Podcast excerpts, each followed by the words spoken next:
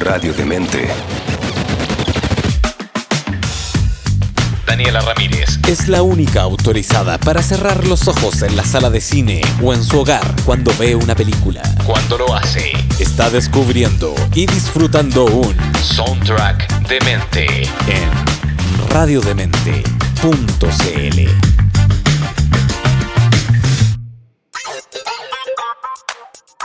Bienvenidos chicos de Mentes a un nuevo programa de Soundtrack de Mente acá en radiodemente.cl. Soy Daniela Ramírez y de la película que voy a hablar hoy día es de una película que a mí me encanta y básicamente quiero hablar de ella por la crisis ambiental que estamos viviendo ahora y la fallida COP26 que se realizó, que todos los activistas medioambientales, Greta Thunberg, publicaron en sus redes. Bueno, Greta Thunberg básicamente publicó una foto de ella como con una cara de decepción eh, de lo que pasó en la COP26, porque básicamente los temas relevantes del medio ambiente se los pasaron literalmente por el popín. Eh, y seguimos encontrándonos con pelotudos que siguen defendiendo Alto Maipo, que siguen defendiendo Dominga, eh, en nombre del progreso. Y de la película que voy a hablar es de los estudios Ghibli. Sabemos además que los estudios Ghibli han sido fieles a tratar historias eh, eh, donde el ser humano convive o se enfrenta eh, a la naturaleza. En el sentido, dándole razón a la naturaleza propiamente tal. Estoy hablando de la película de Pompoco, o conocida también como La Guerra de los Mapaches, que se encuentra en Netflix, por si acaso si ustedes no la han visto. Película de animación entonces japonesa producida por los estudios Ghibli y creado por el gran Isao Takahata, estrenada en Japón el 16 de julio del 94. Es la tercera película de Isao Takahata eh, tras La tumba de las luciérnagas, gran película, triste además, del 88, y Recuerdos del ayer del 91. Y esta sería además el noveno largometraje del estudio. Eh, ¿Por qué quiero hablar de esta en relación con el medio ambiente? Porque finalmente en esta película lo que se trata es de un grupo de mapaches o perros mapaches eh, en la que se ven enfrentados a eh, cómo el ser humano destruye su hábitat. ¿Y qué hacen? Se transforman ellos mágicamente, se empiezan a transformar en seres humanos para tratar de entender un poco la situación, para además ellos tener que adaptarse a esta situación y encontrar hogares más hum- humanos, entre comillas, eh, y en algunos casos boicotear también esta como, ¿cómo se llama? Este como desarrollo que le dicen. Bueno, entonces básicamente la película trata de un grupo de perros mapaches mágicos que cambian de forma y luchan para evitar que su hogar forestal sea destruido en nombre del desarrollo urbano. También se le hace, se llama como una alegoría ambiental. La historia presenta a los tanuki, conocidas como los perros mapache, perros mapache japoneses. Eh, incorrectamente dice IMDB, se referidos como mapaches, sino que son más como perros mapaches. Y en el folclore japonés, estos tanuki se consideran criaturas mágicas capaces de transformarse en personas u otros objetos. Son una especie muy sociable y traviesa, demasiado divertida y aficionada a las golosinas sabrosas, que además parecen ser una amenaza real. A diferencia de los kitsune, que son los zorros y otros cambiaformas. O sea, básicamente acá te están diciendo que estos perros mapaches efectivamente pueden hacer como pequeños daños. Eh, pero la película básicamente habla de cómo ellos tienen que enfrentarse a esta destrucción de su hábitat en nombre del progreso.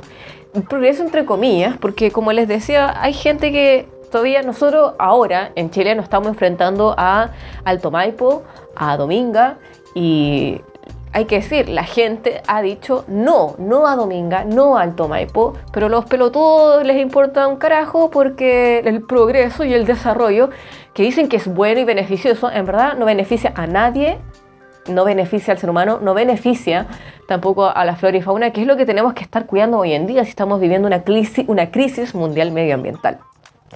Entonces encontré que Pompoco era bastante ad hoc para hablar del tema, porque qué ganas de que esto, quizás las especies que viven en, Alto Maipo y en Dominga puedan así como convertirse en seres humanos y boicotear el asunto. Sería hermoso. Yo quiero ser testigo de poder ver eso algún día.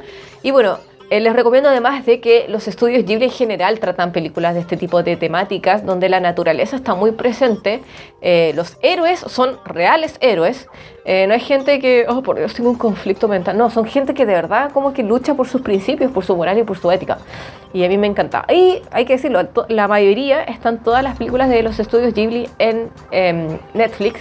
Eso sí, yo les recomiendo, véanla en de hecho, ustedes ponen Ghibli en el buscador y empieza a salir al tiro una lista. Eh, yo les recomiendo que las vean obviamente en su idioma original con subtítulos porque siempre la voz eh, que fue pensada para la animación dice mucho. Bueno, la frase pom poco, ese, eh, en el título se refiere al sonido de los tanuki tocando sus dientes, así como pom pom pom. Em, que es de un poema del 1919 de Uyo Noguchi, que se convirtió en una canción popular para niños cuando se puso, eh, se empezó a ver música en el 25. Además, esta película habla mucho del folclore japonés. En general, las películas de los estudios Ghibli hablan mucho del folclore japonés. Nos encanta. Por eso amamos Ghibli. Bueno, esta película eh, tuvo su, su estreno, como le había dicho, en el 94 eh, poco consiguió además convertirse en el número uno de la, en la taquilla japonesa, recaudando 2.63 billones de yenes en su primera semana, superando con creces la anterior producción de Takahata, que sería Recuerdos del Ayer. Debido a su singularidad como película y una visión romántica de la pérdida de las tradiciones frente a lo que sería la actualización em, de la sociedad japonesa, porque más allá también del, tema eh, del, medio ambiente y de la pérdida de, tu hábitat en nombre del progreso y el desarrollo, em, Takahata con Miyazaki, que son como uno de, dos de los fundadores de eh, los estudios Ghibli, lo que querían hacer em, era también contar esta idea de cómo Japón finalmente se ve afectado eh, posguerra eh, en, términos de desarrollo urbano. Recordemos que Japón pre-segunda guerra mundial era muy tradicionalista a sus culturas, muy afiatado a sus culturas, muy respetuoso del emperador. Segunda guerra mundial, Japón renuncia, el emperador dice, ok, me rindo, y Japón se abrió básicamente al mundo. Entonces lo que pasó fue que llegará, eh, al ver perdido la guerra, tuvieron que someterse a cambios políticos. Entonces em, los emperadores ya no, ya no empezaron a ser... Eh, pasaron a segundo plano básicamente. Ya no eran considerados como lo, lo que el emperador diga, nosotros lo hacemos. Era como que ya no fue. Eh, se, abrió, se abrió Japón al mundo, entró el occidentalismo y hubieron cambios enormes en términos de ropa, de moda, eh, de trabajo, de, lo que la mujer podía hacer o no podía hacer, porque antes era muy tradicionalista, se quedaban en la casa así con sus kimonos hermosos pero después era como se abrió, sabes que tú también puedes salir a trabajar, pero tiene que ver con un progreso, fue un cambio cultural y político, por eso Japón también después quedó así como, oh, entre que quedó económicamente muy inestable y que llegaron estos otros tipos de, de Occidente, Estados Unidos, básicamente, a decirle, ya que como habían perdido la guerra, a decirles cómo tenían que vivir. Y básicamente poco también habla de eso de, ok, pero nosotros tenemos costumbres y cultura. No, no, no, ya no importa eso. Acá ahora hay que meterle progreso, meterle progreso, meterle progreso. Y eso básicamente también es lo que habla un poco por poco, un poco, perdón. Es como, como este, este cruce entre um, la cultura folclórica que, está muy, que estaba muy arraigada en Japón y que obviamente hay, un, hay quienes les va a costar más soltar y esta llegada de la modernidad del occidente, así con todo adentro, eh, obviamente fue un choque cultural muy fuerte. Y de eso también habla esta película. Eh,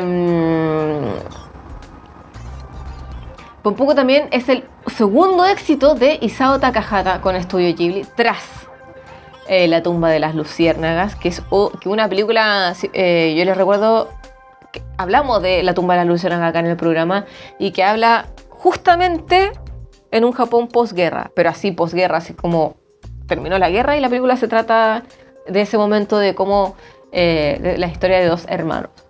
Terrible la película, triste, pero muy recomendada.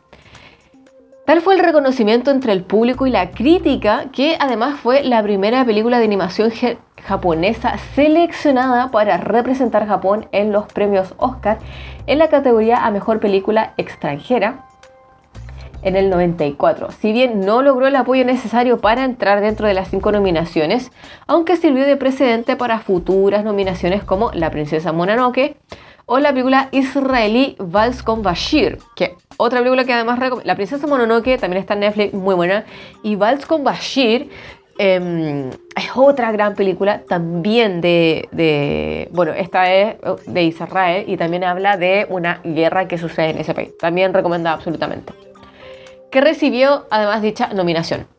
También sirvió de precedente para lo que fue el viaje de Shihiro, que logró el Oscar a Mejor Película de Animación, o para El Castillo Ambulante, que recibió una, nominación o ponio, en el acantilado que estuvo dentro de las posibles candidatas.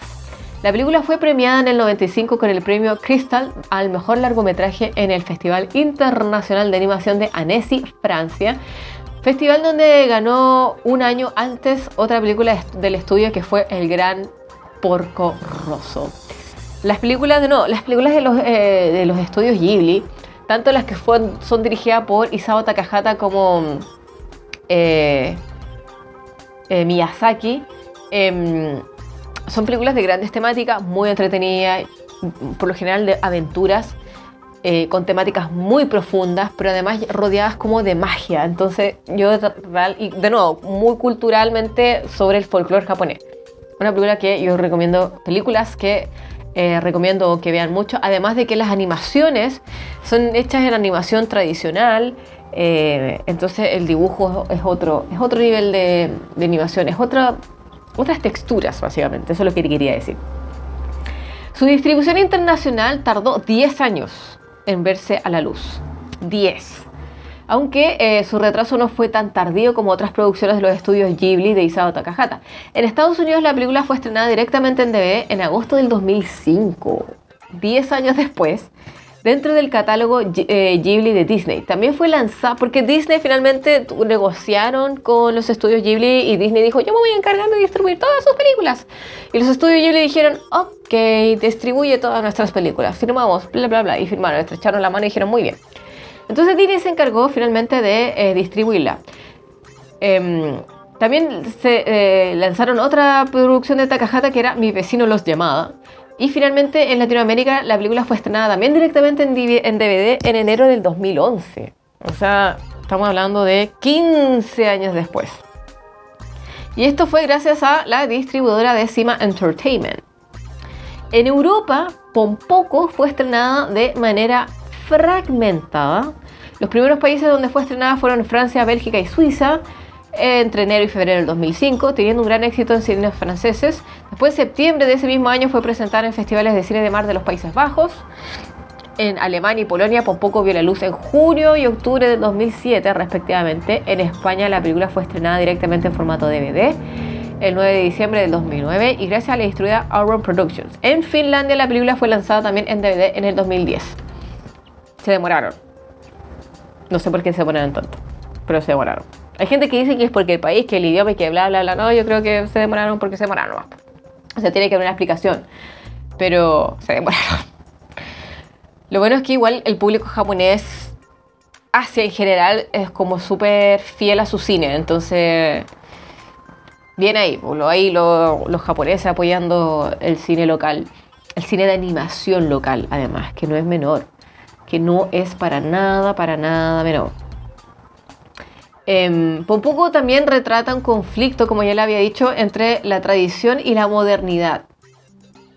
Que finalmente dicen que el país vivió, como les había comentado, transformaciones radicales. O sea, fue como. No fue sutil. Fue de un día para otro, así, ¡pup! Así como, ¡pup! Y por eso hubo también. generó mucho conflicto todo esto que estaba pasando. Bueno, el director es Isao Takahata, que yo ya se los había comentado. Em, este hombre em, nació el 29 de octubre del 35. Falleció el 2018. él con eh, Hayao Miyazaki, que como les comentaba son dos de los fundadores de los estudios Ghibli, eran muy amigos, muy amigos. De hecho, eh, Takahata fue mentor de Miyazaki en otro estudio, no me acuerdo cómo se llama el otro estudio, donde trabajaron juntos en un estudio de animación de series. Y eh, se dice que en una, en una huelga de sindicato se fueron los dos y formaron los estudios Ghibli. Em, claro, entonces Takahata adoptó a, básicamente a Miyazaki y le dijo, ven amigo, yo te voy a enseñar todo lo que sé.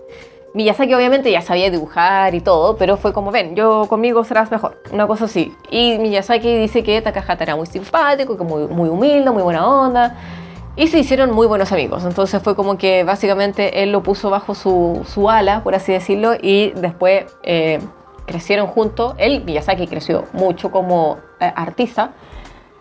Y después, claro, decidieron fundar junto a, decidieron fundar los estudios Ghibli. Aquí dice, fue un director de cine, entonces, Isao Takahata, director de cine, guionista y productor japonés. El 85 se fundó el estudio Ghibli con su socio colaborador de mucho tiempo, Hayao Miyazaki, y los colaboradores de Miyazaki que eran Toshio Suzuki y Yasuyoshi Tokuma. Tokuma y eh, Takahata son los únicos que eh, son los que han fallecido y solo quedan Miyazaki y Suzuki. Ahora, la otra vez estaba conversando con mi primo sobre los estudios Ghibli y él tiene muchos libros, porque él viajó a China una vez y se compró muchos libros. Estábamos viendo como la línea de tiempo de las películas y ellos sacaban una película al año. Era, yo no puedo creer la velocidad con la que sacaban, con la que animaban. Sea, como una película, otra película, otra película, otra película. Porque yo digo, hacer una película de animación es mucha pega. Entonces, claro, trabajaban también en paralelo. Eh, de hecho, hay un documental que está completo en net en YouTube eh, que se llama Los sueños. Mm, no me acuerdo, pero sale, sale mm, Takahata, Suzuki y Miyazaki. Eh, ya había fallecido. Y, y, hablan sobre los procesos de creación. Y una de las cosas que dice, que dice Suzuki, que por lo general hace más de productor, es que eh, Miyazaki y, Takahata trabajaban en paralelo, pero no paralelo en el mismo proyecto, paralelo en distintos proyectos. Y, se, y de hecho ni siquiera estaban en la misma oficina, era como que Takahata estaba en una ciudad y Miyazaki estaba en otra ciudad y se telefoneaban, así como que el estudio estaba dividido como team eh, Takahata y team Miyazaki y así era como también producían, se conversaban entre ellos, todos opinaban, viajaban, se veían, pero por lo general trabajaban en paralelo y también ahí también se ve... Em, la cantidad de películas que sacaban en un periodo súper corto y también la diferencia de temáticas. Porque podemos ver que eh, Miyazaki es más em, mágico, por así decirlo, y Takahata tiene como que historias más profundas. O sea, me refiero así como Miyazaki, la viaje de Shihiro, por así decirlo, y Takahata tiene Pompoko y la tumba de las luciérnagas, que son como historias mucho más de dolor, de pérdida. Pero en verdad todas las películas hablan como de pérdida, pero como es distinta la historia, ¿no? Yo creo que tienen que ver las películas como para entender a qué me refiero. Bueno, entonces ahora en los estudios Ghibli solo queda Hayao Miyazaki y Toshio Suzuki. Son los dos que quedan vivos de los estudios Ghibli y también por eso se están, están empezando como a, a delegar. Porque no queremos pensar qué pasa si uno de los dos fallece, el estudio tiene que seguir. O sea, el estudio tiene que seguir vivo, por favor. Bueno, Takahata obtuvo elogios de la crítica internacional por su trabajo como director de películas de anime, entre ellas La tumba de las luciérnagas, Recuerdos del ayer, Pompoco, Mi vecino los llamaba. Su última película como director fue El cuento de la princesa Kaguya del 2013, que fue nominada al Oscar en categoría a Mejor largometraje de animación en los premios de la Academia en su versión 87. Bueno, los estudios Ghibli, Ghibli, perdón, paralelamente a estos eventos, Miyazaki también había hecho su propio debut como director con el, con el largometraje Lupin, Lupin 3, el, y El Castillo Cagliostro en el 79, que también fue un éxito de crítica. Inspirado por esto, Miyazaki comenzó a desarrollar su propio manga, Náusica del Valle y el Viento, para dirigir también eh, su adaptación cinematográfica en el 84, que también tuvo un éxito comercial y crítico. Y aquí dice, Miyazaki se acercó a Takahata con la idea de cofundar su propio estudio de animación basado en el éxito de Nausicaa. El estudio Ghibli se formó finalmente en el 85 por Miyazaki, Takahata, Toshio Suzuki y Yasuyoshi Tokuma. El, estudio lanzó principalmente largometrajes animados que fueron dirigidos por Miyazaki con Takahata como productor o en otros roles. Taka- Takahata también dirigió varias películas de los estudios. Sin embargo, su primera fue, obviamente, los que ya hemos dicho, repetido todo el rato, La tumba de las luciérnagas que además se basa en un cuento semi-autobiográfico del mismo nombre escrito por Akiyuki Nosaka. Pero Takahata también se inspiró parcialmente en sus propias experiencias del bombardeo de la ciudad de Okoyama. La tumba de las luciérnagas recibió elogios de la crítica por su impacto emocional y temas contra la guerra y se considera la película que estableció la estima internacional de los estudios Ghibli. Otras películas del estudio de las que Takahata se desempeñó como director, Recuerdos del ayer, Popoco, Mi vecino de los llamadas, y eh, también se desempeñó como director musical de Kiki Delivery Service o Kiki Aprendiz de Bruja, de, que fue dirigida por Miyazaki.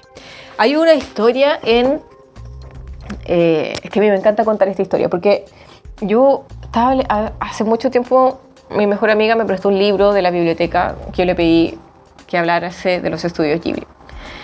Y además hay varios entrevistas, documentales que están en- disponibles en YouTube, de hecho. Y algunos están subtitulados, así que en español, para que le echen un- una mirada. Eh, todos conocemos que la imagen, la reconocida imagen de los estudios Ghibli es Totoro deba- bajo la lluvia en el paradero esperando al bus gato. Con las chiquillas, con Mei, con las pequeñas niñas. Y Miyazaki, cuando dice que conoce a, a Takahata, también fue en un paradero bajo la lluvia esperando el bus. Y que ahí fue cuando se lanzaron su primer cruce de palabras, fue conversando así como y se dieron cuenta que tenían mucho en común y que se daban súper bien. Pero él cuenta esta anécdota y esta anécdota él la cuenta en no sé si es en el velorio de Takahata o cuando él hace un homenaje a Takahata. El asunto es que él está hablando de Takahata y se le quiebra la voz porque, claro, están, creo que es un homenaje a Isao Takahata cuando él falleció. Y Miyazaki está muy emocionado y él dice así como... Y yo le dije que estaba sentado en el paradero, estaba lloviendo torrencialmente y se le acerca a Takahata y le empieza a meter conversa. Más o menos así es la historia y que empiezan a dialogar y que Takahata básicamente como que lo invita a, una amistad, pero lo invita así como a, que colaboren en, conjunto y que para él eso fue un, un- fue marcó mucho eso, marcó ese momento en su vida. Entonces yo cada vez que escuchaba esa historia, yo me acordaba mucho de Totoro bajo la lluvia cuando conoce a estas chiquillas, cuando conoce a Mei, no me acuerdo de su, de su hermana, em, eh, bajo la lluvia en el paradero. Y es la escena más famosa, yo diría que es eh, como la escena, eh, ¿cómo se llama? Reconocida, o la imagen reconocida de, de los estudios Ghibli. Es Totoro bajo la lluvia, con, con Mei, y creo que, no sé si es Tatsuki o Tatsuo, eh, creo que es Tatsu- eh, con Mei y Tatsuki en el paradero cuando llega el bus gato. Y encuentro que, bueno, aparte de que Mi- Miyazaki en particular, él, él en entrevistas ha dicho que él observa mucho también eh, y que muchas de sus experiencias se ven en las películas. Entonces como, oh. Y bueno, y es súper triste porque él habla así como de Takahata, que para él Takahata era súper importante y cuando fallece para él fue como que se le, se le derrumbó, bueno, se le murió su socio. O sea, ya había fallecido su Tokuma antes y después se le mm, se muere Takahata y para él fue como, oh por Dios, como que triste, uno de los grandes creadores. Bueno, cosas que interesantes de, de los, de los directores que han sido como unos grandes reconocidos eh, de- del universo.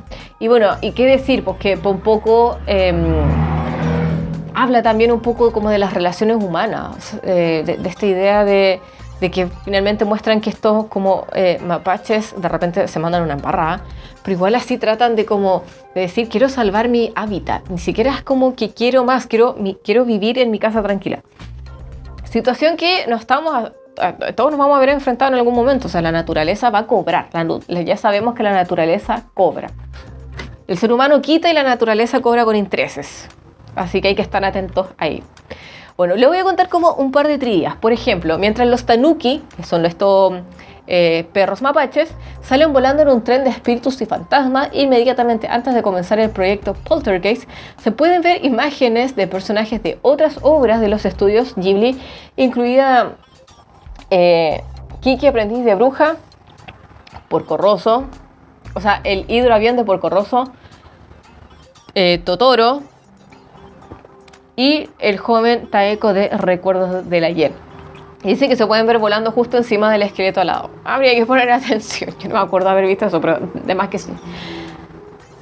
Los tanuki, en sus formas ultra simplificadas, fueron referidos durante la producción como eh, Sugiura Tanukis, porque fueron dibujadas en un estilo alusivo al del artista Shigeru Sugiura.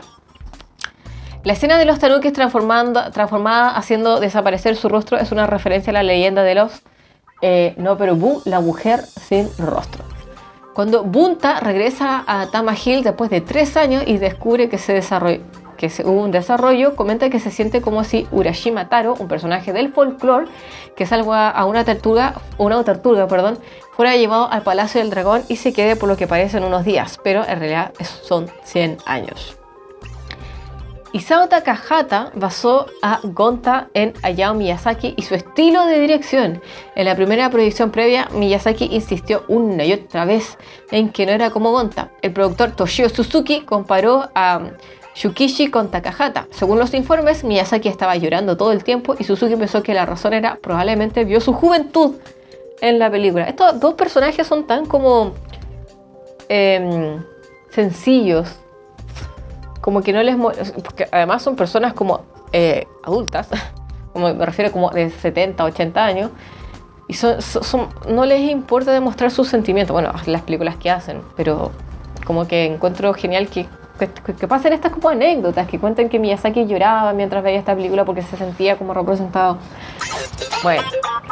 Takahata quería adaptar el cuento de Heike, un poema épico sobre la lucha entre los clanes Taira y Minamoto por el control de Japón. Miyazaki le dijo que ya estaba trabajando en Princesa Mononoke, por lo que Takahata tuvo que cambiar la historia. Te ganaron, Takahata. Y además, em, eh, la película, uno de los guionistas de la película, perdón, uno de los guionistas de la película eh, Pompoco, además, es también Miyazaki. Escribieron, como que se dice que Miyazaki llegó donde Takahata le dijo, oye, ¿sabéis que tengo una idea de bla, bla, bla? Podrías contar esta historia con este folclore y bla, bla, bla. Y Sao Takahata dijo, perfecto, la haré. Y lo hizo, y lo escribió, y lo dirigió él pero también ayudó, o sea, sale como que escribió el guion, pero que se basó en la idea de Miyazaki. Finalmente igual colaboraron juntos. Bueno, y por poco, bueno, ganó eh, mejor película animada en el Festival Internacional de Annecy en el 95. Em, ganó en la Academia de Cine Japonés, también tuvo un premio. Eh, Mainichi Films también ganó un premio y estuvo nominado a los artistas jóvenes el 2006 em, para el que hizo la voz en, obviamente, en habla no japonés. Bueno, y una anécdota, ya que les había comentado antes de cerrar, eh, de que los estudios Disney, como que. yo creo que sí, pues, cualquier fan de, Ghibli con, este, con esta historia de que eh, los estudios Disney, cuando empezaron a distribuir eh, las películas, hubo una, no me acuerdo cuál, pero hubo una de las películas que dijeron, eh, esto es demasiado largo, la gente no lo va a entender, bla, bla, bla, bla. Y la, en mi vocabulario, la cercenaron, la pescaron, la editaron y la cortaron, le quitaron escena, a veces les cambiaron los diálogos. Y ellos pensaron que Miyazaki, los estudios Ghibli iban a ser como ah, cosas de Disney. No, no, no. Los chiquillos se enojaron y con justa razón. no solo se enojaron, sino que dicen que Miyazaki les mandó una katana. Como para la próxima vez que quieras cortar mi película, acá tenéis una katana. Y se enojaron tanto, se enojaron tanto que de hecho ellos decidieron cortar vínculos. Era como la siguiente película que tú quieres distribuir, porque ojo, Disney pone su logo al, al inicio de las películas. Dice distribuido por Disney. Pero la gran, como sale el castillo, mucha gente cree que son películas de Disney. Y no, no, no. Son películas de estudios Ghibli en, en el que solo Disney distribuye. Lo curioso que digo esto es porque, claro, Miyazaki y los estudios estaban tan enojados que, claro, les mandaron esta katana y esto es lo que a mí me gusta. Disney tuvo que agachar el mono, el moño, pedir disculpas porque si no, eh, nunca más se acabó el negocio. Y después del éxito que estaba teniendo Ghibli, todos querían ser la distribuidora de los estudios. Y lo que más, lo que más le interesaba a, a los estudios, a Miyazaki también en particular, era que respetaran el folclore de la película.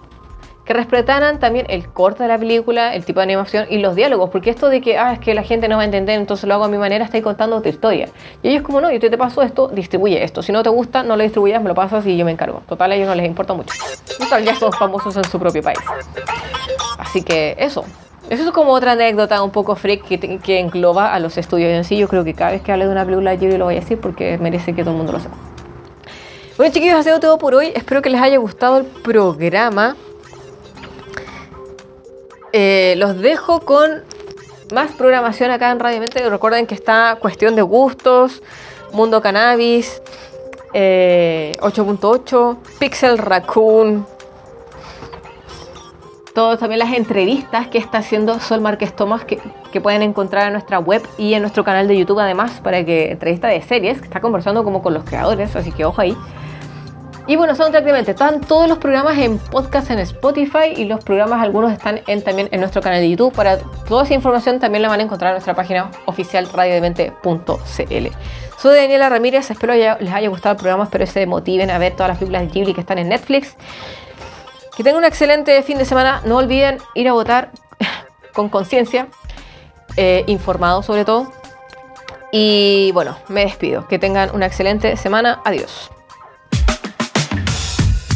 Daniela Ramírez tiene una sola misión. Que conectes, descubras y compartas el sonido detrás de tus cintas favoritas. En una sesión de Soundtrack de Mente en radiodemente.cl.